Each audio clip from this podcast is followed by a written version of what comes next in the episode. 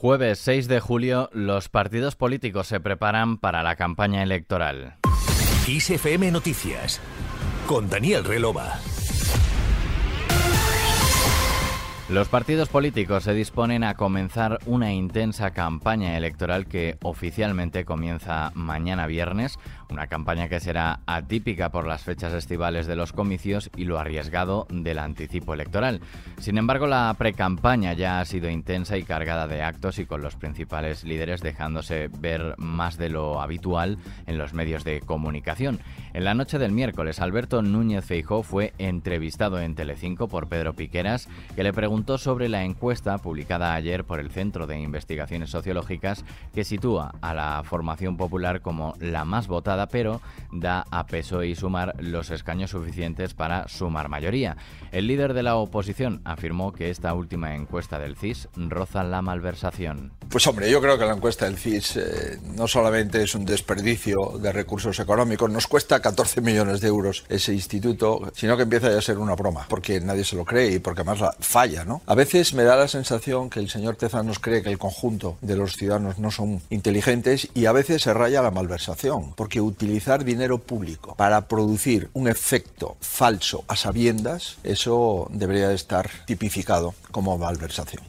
Feijóo se refirió a que su objetivo es que el 23J los españoles le den una mayoría y aunque reconoció que es complicado, en su opinión no es imposible. Yo vengo de una comunidad autónoma donde tampoco me daban mayorías absolutas y sacamos cuatro mayorías absolutas consecutivas. Venimos de unas elecciones en Andalucía donde nadie daba mayoría absoluta a Juanma Moreno y la sacó. Venimos ahora de otras elecciones autonómicas donde el CIS decía que el PSOE no sacaba dos puntos y al final nosotros le sacamos más de tres puntos, es decir, se confundió más de. ¿no? no yo creo que la mayoría absoluta es complicada, pero estamos a 25 escaños de la mayoría absoluta y por tanto no es imposible. También le preguntaron por la investidura de Fernando López Miras en Murcia y la petición de Vox de entrar en su ejecutivo. Feijo instó a su, en su respuesta a Vox a poner fin al sanchismo y dejar gobernar al que gana. Los españoles pueden hacer gobiernos fuertes, gobiernos sólidos, gobiernos que empiecen a gobernar al día siguiente, o por el contrario, pueden decidir pues, crear coaliciones complejas y situaciones difíciles para nuestro país. Esto de, decir, oiga, yo solamente le voy a dejar gobernar si usted me eh, da entrada en su gobierno, esto no es acabar con el sanchismo, ¿eh? esto es confirmar el sanchismo. Por consiguiente, es bueno que los españoles decidan si quieren un gobierno sólido y derogar el sanchismo, insisto, la única papeleta válida es el Partido Popular no hay otra. Este jueves López Mira se someterá a la primera sesión del debate para su investidura con las negociaciones entre el PP y Vox en stand-by después de que el martes pasado se produjera el primer intercambio de documentos y se constatara una inamovilidad en las posturas.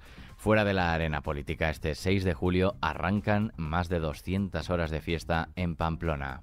¡Pamploneses!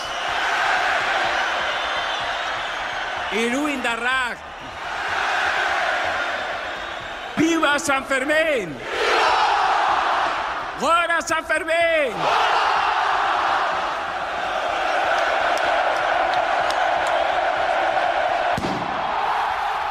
Hemos escuchado el chupinazo del pasado año, el primero tras la pandemia de la COVID-19 que protagonizó el exfutbolista y exentrenador Juan Carlos Unzué. Esta vez será el presidente de Osasuna, Luis Sabalza, el encargado de prender este jueves a mediodía la mecha del chupinazo anunciador de los Sanfermines, dando paso a nueve días ininterrumpidos de fiesta en Pamplona, donde se han programado 542 actos oficiales. En este histórico momento, Sabalza estará acompañado del entrenador del equipo, Yagoba Arrasate, así como de los capitanes David García y Unai García, además de la directiva. En la página musical, Robbie Williams abre hoy la primera jornada de la sexta edición del Mad Cool, festival que estrena un nuevo recinto aún más grande al sur de Madrid, capaz de acoger 70.000 personas por día. Por su parte, la banda británica Florence and the Machine y el dúo electrónico de Chemical Brothers ofrecen los conciertos estelares de la primera jornada del festival Bilbao BBK Live. Respecto al tiempo. Las lluvias se concentrarán este jueves en el norte y este peninsular con especial probabilidad de tormentas fuertes en el cuadrante noreste, mientras que en general las temperaturas se mantienen en tendencia ascendente en gran parte de España, llegando a los 38 grados en el Valle del Guadalquivir.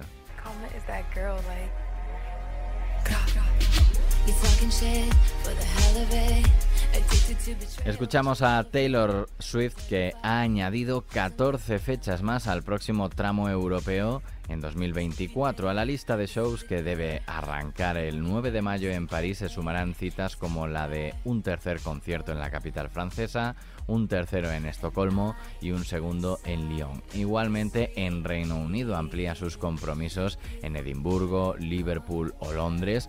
La lista se completa con las incorporaciones de Dublín, Milán, la ciudad alemana de Helsenkirchen, Varsovia o Viena. A pesar de la gran expectación que rodea al único concierto que ofrecerá en Madrid el próximo 30 de mayo, en el que en principio será el primero del nuevo estadio Santiago Bernabéu, esta ciudad española se mantiene como la única de la gira en la que solo recalará un día. Aquí terminamos este podcast de XFM Noticias con Susana León en la realización y Daniel Relova quien te habla en la producción. Que pases un gran día. For that cash, thinking it'll save ya. Now you switching up your behavior. It's okay, baby. You ain't gotta worry, karma never gets lazy. So I keep my head up, my bread up, I won't let up. Promise that you'll never.